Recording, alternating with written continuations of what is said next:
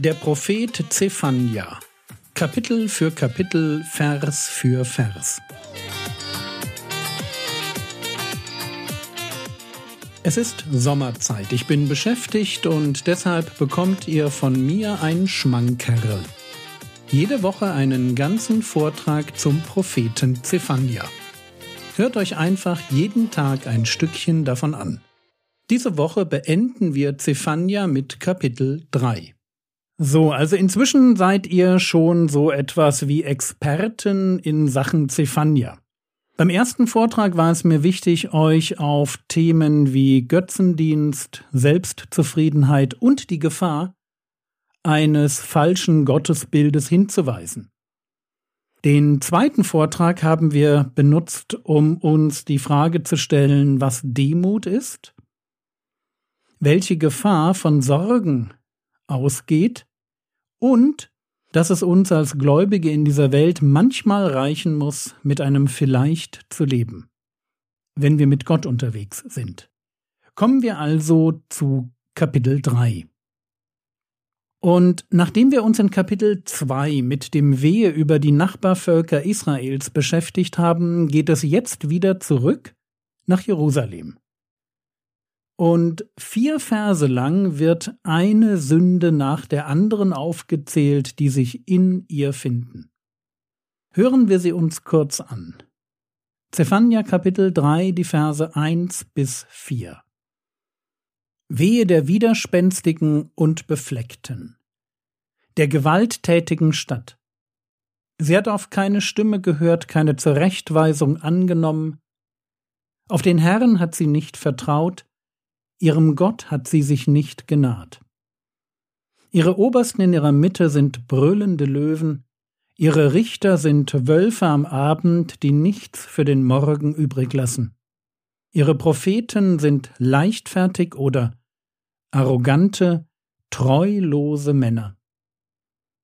Ihre Priester entweihen das Heiligtum, tun dem Gesetz Gewalt an. Zwölf Sünden gegen Gott und das Volk. Das ist die Stadt, die Gott vernichten wird. Eine Stadt, die sich abgewandt hat von ihrem Gott, um das zu tun, was ihr richtig erscheint. Und nicht nur das, eine Stadt, in der gerade die, die Verantwortung tragen, die Obersten, die Richter, die Propheten und die Priester, sich an Gott versündigen und ihre Stellung zum eigenen Vorteil ausnutzen bis dahin, dass der Tempel entweiht und das Gesetz Gottes mit Füßen getreten wird.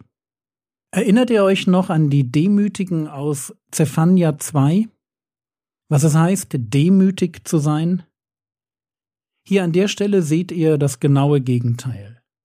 Arrogante, selbstgefällige Leute, die nicht auf Gott hören, denen Gottes Recht und Gerechtigkeit und seine Ordnungen völlig egal sind denen es zwar massiv an Gottvertrauen fehlt, nicht aber an Gewalt, an Betrug, an Oberflächlichkeit, Lüge und Stolz.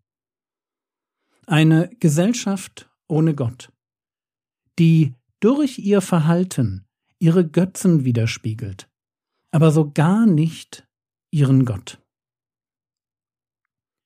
Zephania Kapitel 1 Vers 5 Der Herr ist gerecht in ihrer Mitte.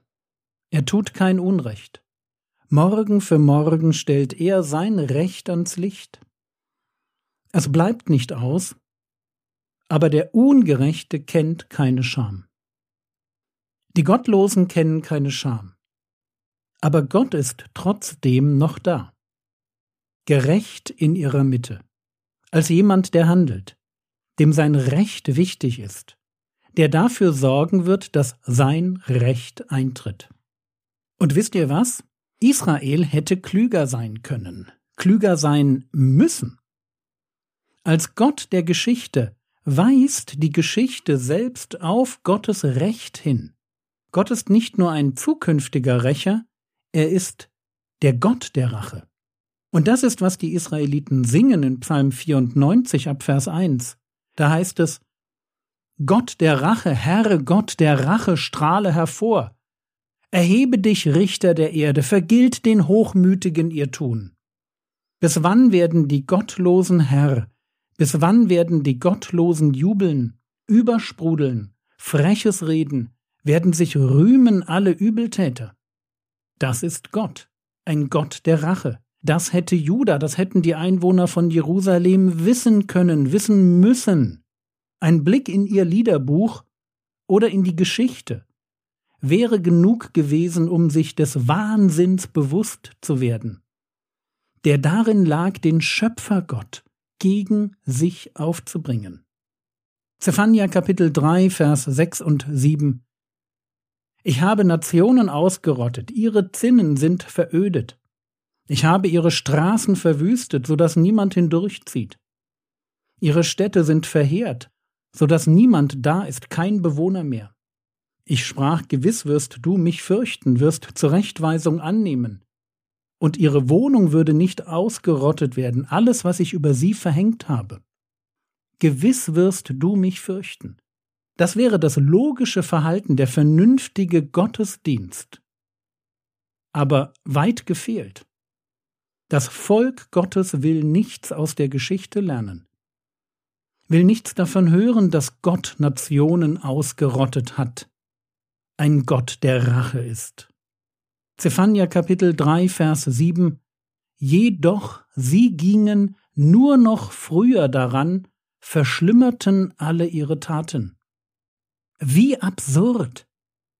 Juda kennt das Schicksal der zehn Nordstämme die Gott gerichtet hatte. Und von Sodom und Gomorra hatten sie auch gehört. Und ich will gar nicht von den vielen Propheten reden, die Gott geschickt hatte, ganz speziell für sein Volk, um es zur Buße aufzurufen. Jedoch sie gingen nur noch früher daran, verschlimmerten alle ihre Taten. Was für ein Urteil aus dem Mund Gottes. Und deshalb gibt es auch keine Rettung.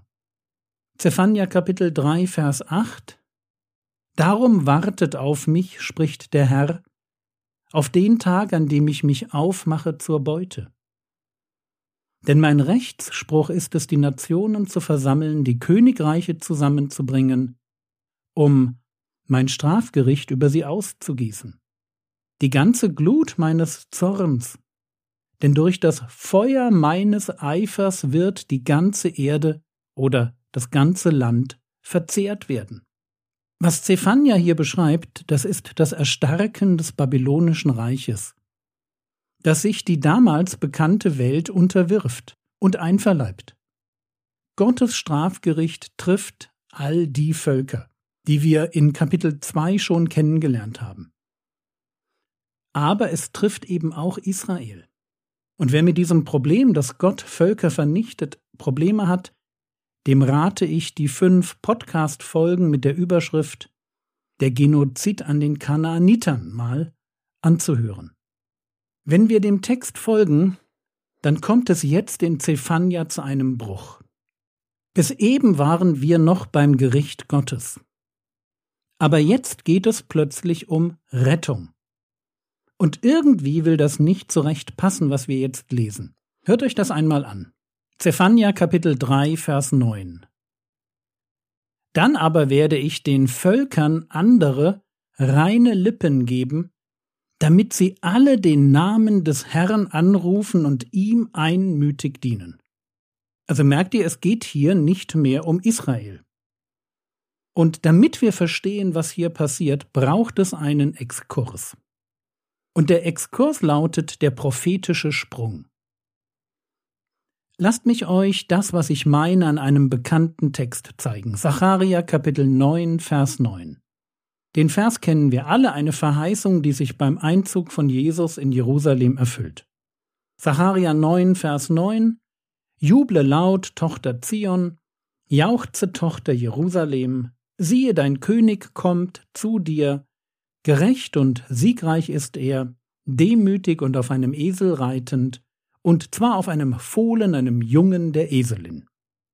Frage, worum geht es in den Versen davor?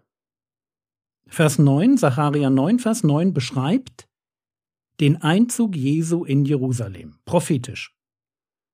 Aber davor, wie wird diese Verheißung auf Jesus eingeführt? Davor geht es um den Fall von Tyros und darum, wie Alexander der Große um das Jahr 332 vor Christus die ganze Region erobert, aber, und das ist auffällig, dabei nicht Jerusalem einnimmt, sondern Gott selbst es ist, der über seinen Tempel wacht. Sacharja Kapitel 9, Vers 8 ich Gott aber werde mich für mein Haus als Wache lagern, zum Schutz vor dem, der hindurchzieht und zurückkommt, dass nie mehr ein Gewalthaber bei ihnen hindurchzieht, denn jetzt achte ich selbst auf sie. Alexander zieht hindurch nach Ägypten und kommt zurück, um das Perserreich zu erobern, aber er nimmt Jerusalem nicht ein. Bitte versteht eines, die Verheißung auf Jesus ist verbunden mit einem Sprung im Text. Eben noch geht es um Alexander, um die Rettung Jerusalems durch Gott selbst vor dem Heer Alexanders des Großen. Und im nächsten Moment springt der Geist Christi, der in den Propheten wirkt, zum Einzug in Jerusalem. Von der kleinen Rettung vor Alexander hin zur großen Rettung von den Sünden. Ich sage das, weil wir bei prophetischen Texten mit dieser Art von Sprung rechnen müssen.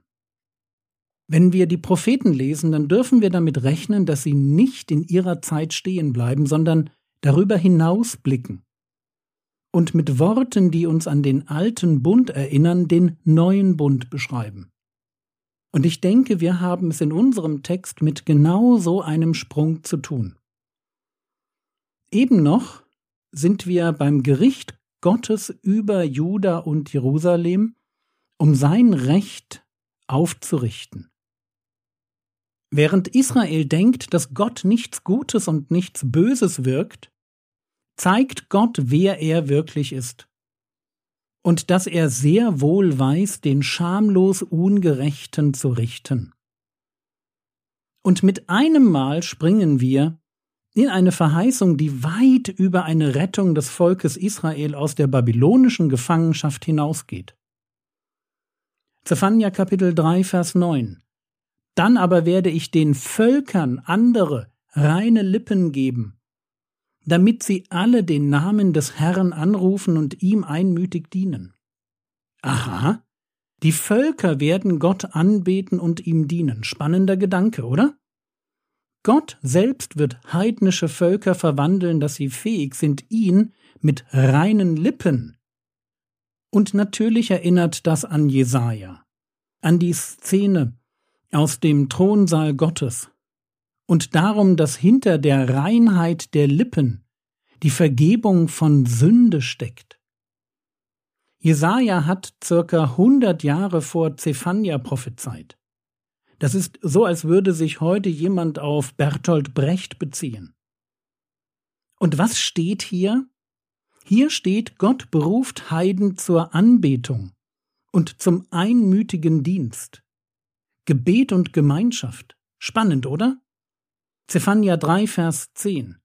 Von jenseits der Ströme Kusch werden sich mir meine Anbeter, meine zerstreute Schar als Opfergabe darbringen. Der Blick Gottes hier in Zephania 3, Vers 10 geht noch über den Horizont hinaus, den wir in Kapitel 2 kennengelernt haben. Das ist aus der Perspektive eines jüdischen Propheten eine weltweite Sache, von der hier gesprochen wird. Von überall her wird Gott sich selbst eine Opfergabe darbringen. Eine Opfergabe aus Menschen, Menschen, die ihn anbeten. Weltweite Anbetung einer zerstreuten Schar. Es sind also nicht alle Menschen, die Gott anbeten. Zephania 3, Vers 11 an jenem Tag brauchst du dich nicht mehr all deiner Taten zu schämen, durch die du den Bruch mit mir vollzogen hast. Denn dann werde ich deine hochmütigen Prahler aus deiner Mitte wegnehmen, Und du wirst künftig nicht mehr überheblich sein auf meinem heiligen Berg. Frage, wer wird hier angesprochen? Antwort Israel, das Volk Gottes. Was ist hier komisch? Komisch ist, dass Gott die hochmütigen Prahler entfernen wird. Warum ist das komisch? Weil hier ein Volk Gottes beschrieben wird, in dem es keine Sünder mehr gibt. Es wird also nicht das Volk Israel beschrieben, das aus der babylonischen Gefangenschaft zurückkommt.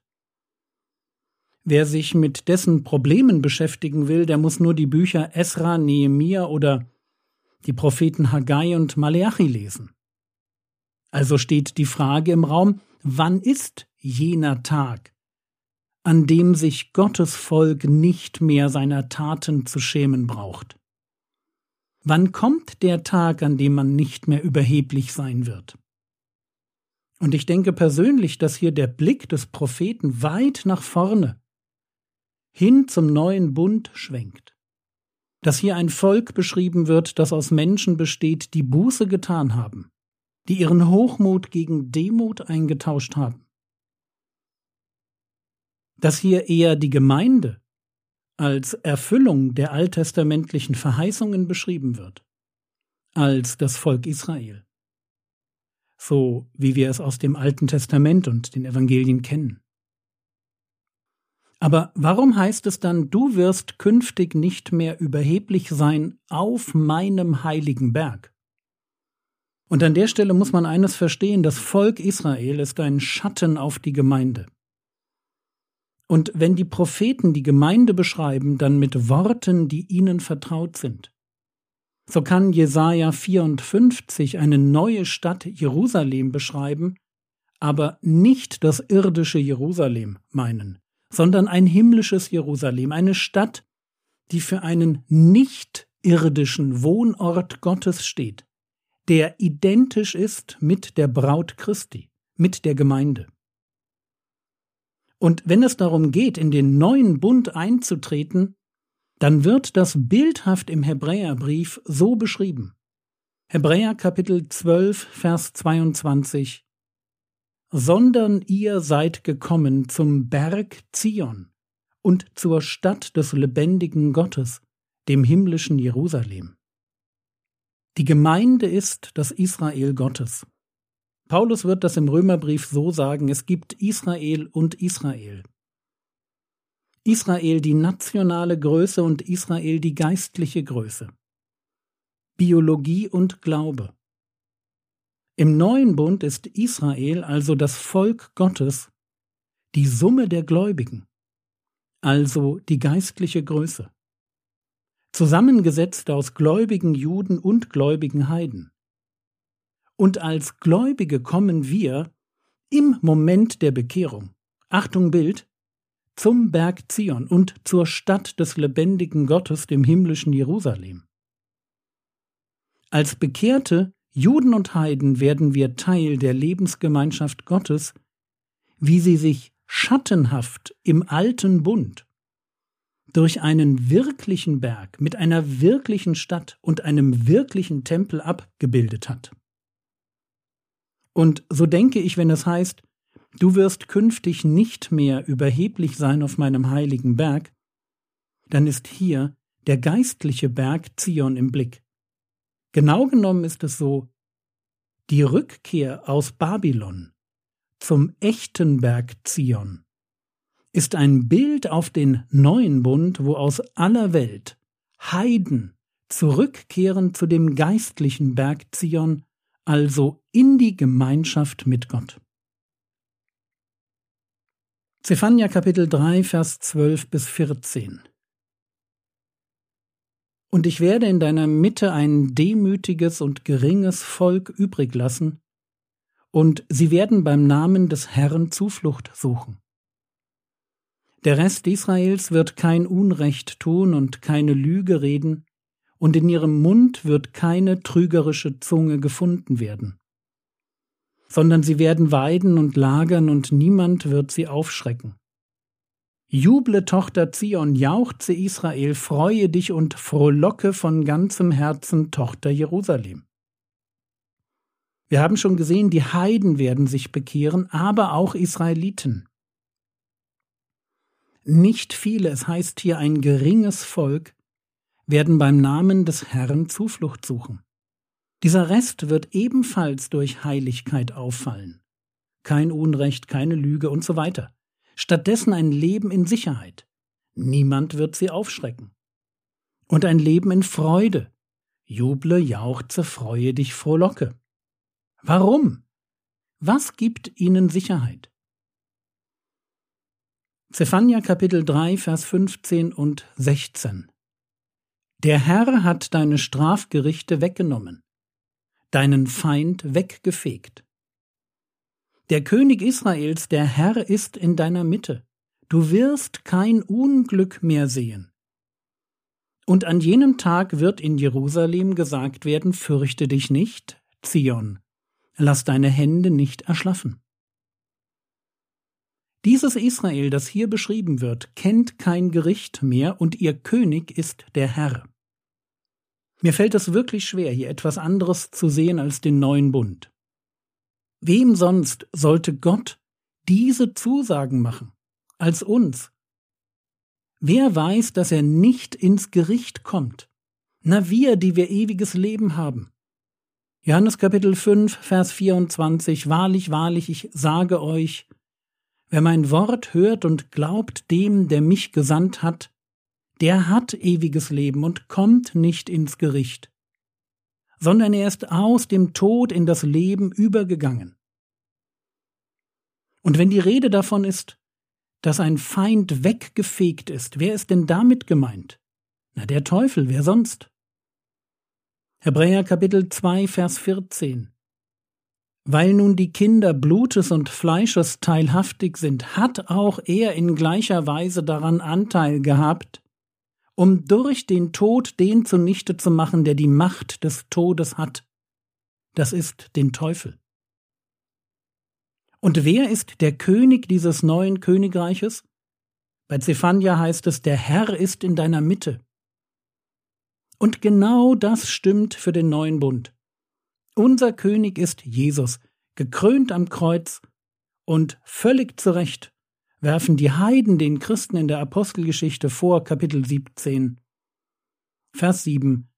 Und diese alle handeln gegen die Verordnungen des Kaisers, da sie sagen, dass ein anderer König sei. Jesus. Und dieser Jesus ist kein anderer als der Herr, der Jahwe des alten Bundes, der Gott, der sich dem Mose am Sinai offenbart, ein Gott, der Mensch wird und für die Schuld seines Volkes stirbt, der aufersteht und lebt und heute durch seinen Geist in jedem Gläubigen lebt, lebt und uns absolute Sicherheit gibt. Nichts kann uns aus seiner Hand rauben. Oder mit Zephania, der König Israels, der Herr ist in deiner Mitte, du wirst kein Unglück mehr sehen, fürchte dich nicht. Und wenn du wissen willst, wie sehr Gott dich liebt, wie er über dich denkt, was du ihm wert bist, dann lerne den nächsten Vers auswendig. Zephania Kapitel 3, Vers 17. Der Herr dein Gott ist in deiner Mitte ein Held, der rettet. Er freut sich über dich in Fröhlichkeit, er schweigt in seiner Liebe, er jauchzt über dich mit Jubel. Und lasst mich hier eine Parallele herstellen. Wie wird Gott genannt? Ein Held, der rettet. Vielleicht ist es dir nicht bewusst, aber du kennst diesen Weihnachtsvers. Jesaja Kapitel 9, Vers 5. Denn ein Kind ist uns geboren, ein Sohn uns gegeben, und die Herrschaft ruht auf seiner Schulter. Und man nennt seinen Namen wunderbarer Ratgeber, starker Gott, Vater der Ewigkeit, Fürst des Friedens. Hier wird Jesus beschrieben, und wo starker Gott steht, da könnte man mit Zephania auch Gottheld übersetzen. Es ist dasselbe Wort. Und wie passend für den Mann, der Jesus heißt, wörtlich übersetzt Gott rettet. Was ist der Herr Jesus anderes als ein Held?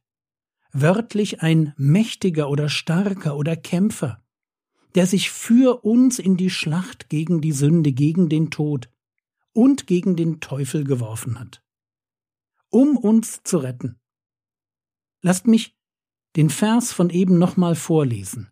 Wie denkt unser Gott Held über uns?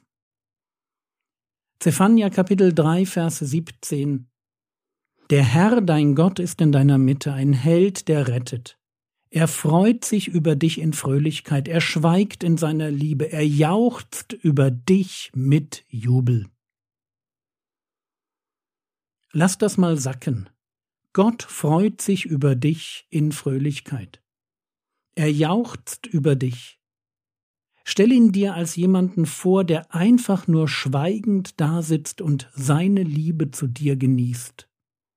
Das ist die bedingungslose Liebe Gottes zu seinen Kindern. Das ist wie Gott über dich denkt. Keine Ahnung, ob du das glauben kannst, verstehen geht wahrscheinlich sowieso nicht, aber so ist Gott.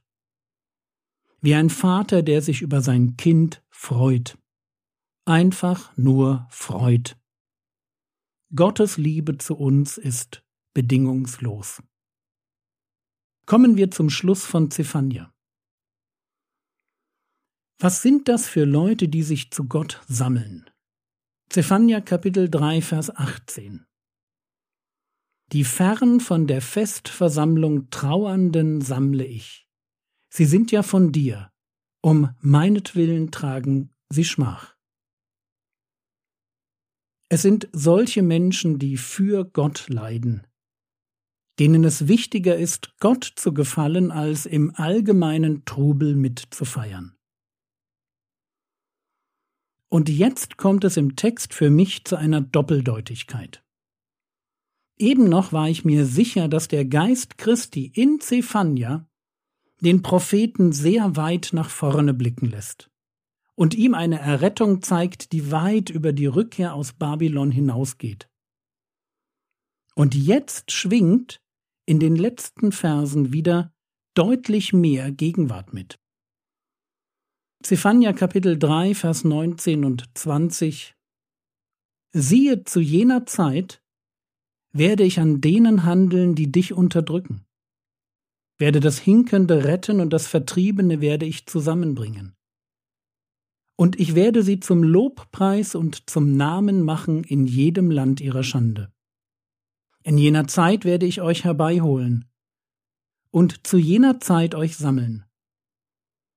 Denn ich werde euch zum Namen und zum Lobpreis machen unter allen Völkern der Erde, wenn ich euer Geschick vor euren Augen wenden werde, spricht der Herr. Gott verspricht, dass er ihr Schicksal wenden wird. Und er wird das einerseits ganz praktisch tun, wenn er die Vertriebenen aus Babylon zurückbringt. Wie gesagt, das ist eine Errettung, bei der aus aller Welt Israeliten nach Jerusalem zurückkehren. Aber in meinen Augen ist es noch mehr. Es ist ein Bild für eine andere Errettung, die für die Zeitgenossen von Zephania noch weit in der Zukunft liegt. Dann, wenn Gott einen neuen Bund schließen wird, den wenige Jahre später andere Propheten wie Jeremia in Jeremia 31 oder Hesekiel in Hesekiel 36 prophezeien werden.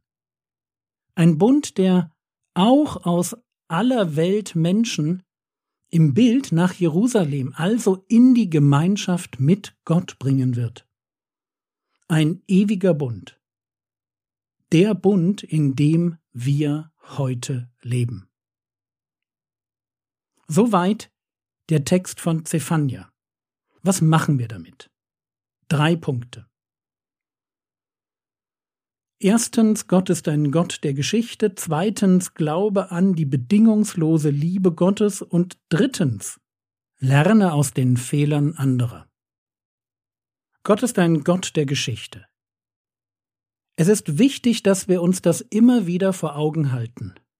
Gott überblickt nicht nur die Geschichte, sondern er gestaltet sie. Er gestaltet sie nicht auf eine Weise, dass er dem Menschen den freien Willen raubt. Das tut er nicht. aber trotzdem gestaltet er die Geschichte auf so eine Weise, dass sie auf sein Ziel zuläuft.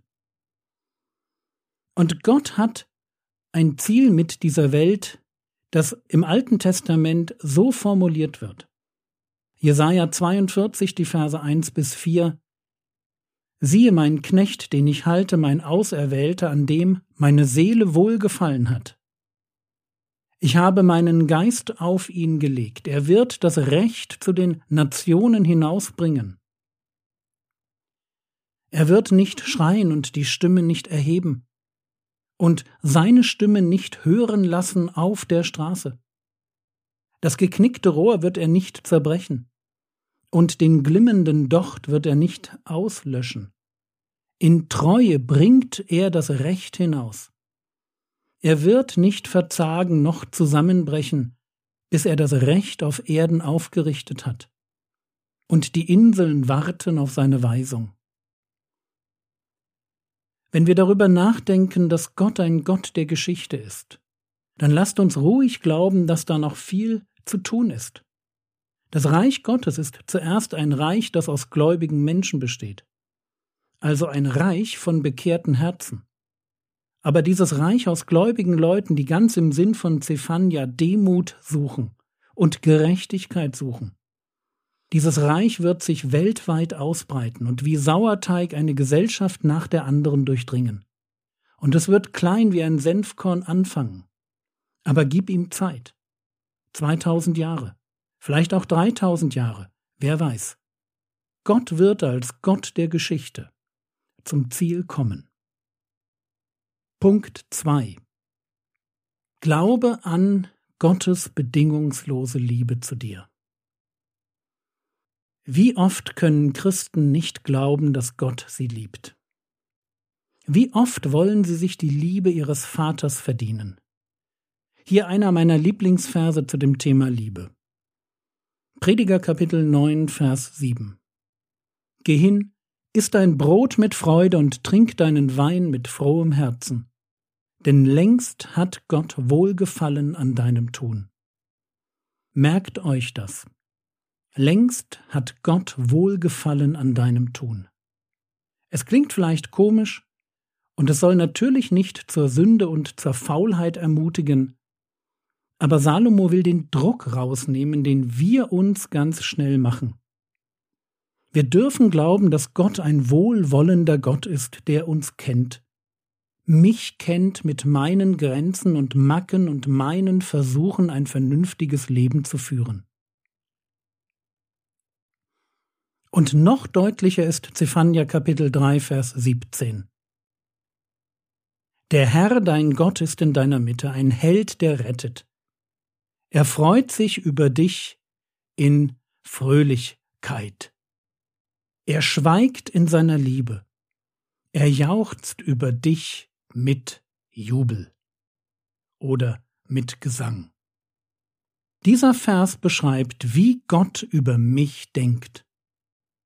Und zwar nicht, wenn meine Performance in Ordnung ist und ich mich artig verhalte, sondern grundsätzlich. Und wir haben viel in Zephania von Gottes Zorn gelesen von gesunder Gottesfurcht, die mich zu Recht motiviert, ein Leben der Heiligung zu führen.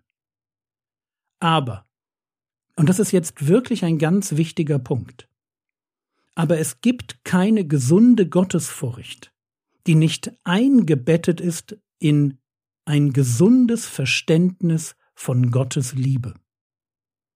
Das hier ist der Vers, den wir auswendig lernen müssen, wenn wir in unserer Kindheit nicht erlebt haben, dass wir bedingungslos geliebt wurden. Wenn es so war, dass die Liebe unserer Eltern mit Schulnoten, Gehorsam oder einem aufgeräumten Kinderzimmer verknüpft war. Noch schlimmer wird es, wenn dann ein unberechenbares Verhalten hinzukommt. Bitte versteht Folgendes. Mit der Bekehrung bekomme ich zwar ein neues Herz, ein neues Wollen, und der Geist Gottes nimmt Wohnung in mir. Aber Heilung ist ein Prozess. Und Heilung kann nur gelingen, wenn ich Gott begegne, wenn er mich trösten darf. Und genau das werde ich nur dann zulassen, wenn ich glauben kann, dass er mich mehr liebt, dass er mich anders und mehr liebt, als das meine Eltern je getan haben, dass seine Liebe bedingungslos ist, dass er mich geliebt hat, als ich Sünder war und nie damit aufgehört hat, dass ich seine Liebe nicht kaufen kann, nicht durch Gehorsam, nicht durch Hingabe, nicht durch Gemeindedienst, nicht durch Gebet, nicht durch irgendetwas, das ich tue. Ich kann durch Sünde dafür sorgen, dass es mir schwer fällt, seine Liebe zu genießen. Aber da, wo meine Bekehrung echt ist, wo ich einen Vater im Himmel habe, wo ich wirklich zu Gottes Familie gehöre, da gilt, der Herr dein Gott ist in deiner Mitte, ein Held, der rettet, er freut sich über dich in Fröhlichkeit, er schweigt in seiner Liebe, er jauchzt über dich mit Jubel. Und so kommen wir zum letzten Punkt, Punkt Nummer drei. Lerne aus den Fehlern anderer. Gott wirft seinem Volk vor, dass es nichts aus den Fehlern der anderen Völker gelernt hat. Und genau da lasst uns ganz vorsichtig sein. Es ist so leicht, sich drei Vorträge über Leute anzuhören, die ganz weit weg sind. Und dabei die eine Sache zu übersehen, um die es doch vor allem geht, nämlich um uns selbst. Wir sind am Ende von Zephania angekommen, aber wir sind am Anfang unserer persönlichen Anwendung. Was wirst du ganz persönlich jetzt tun? Wie wirst du, Zephania, für dich nacharbeiten? Welche neuen guten Gewohnheiten wirst du ausprobieren? Worüber wirst du Buße tun? Lass mich dir einen Tipp geben. Nimm dir zeitnah einen Abend Zeit. Mach jetzt einen Termin fest. Suche dir dann einen ruhigen Platz. Lies die Skripte zu den Predigten, du findest sie auf frogwords.de, noch einmal durch. Und dann bitte Gott, dass er dir ein oder zwei Dinge zeigt, die du ändern kannst. Und dann lass Gottes Wort durch Gottes Geist in deinem Leben lebendig werden. Amen. Das war's für heute. Nächste Woche geht es mit dem regulären Podcast weiter. Der Herr segne dich, erfahre seine Gnade und lebe in seinem Frieden. Amen.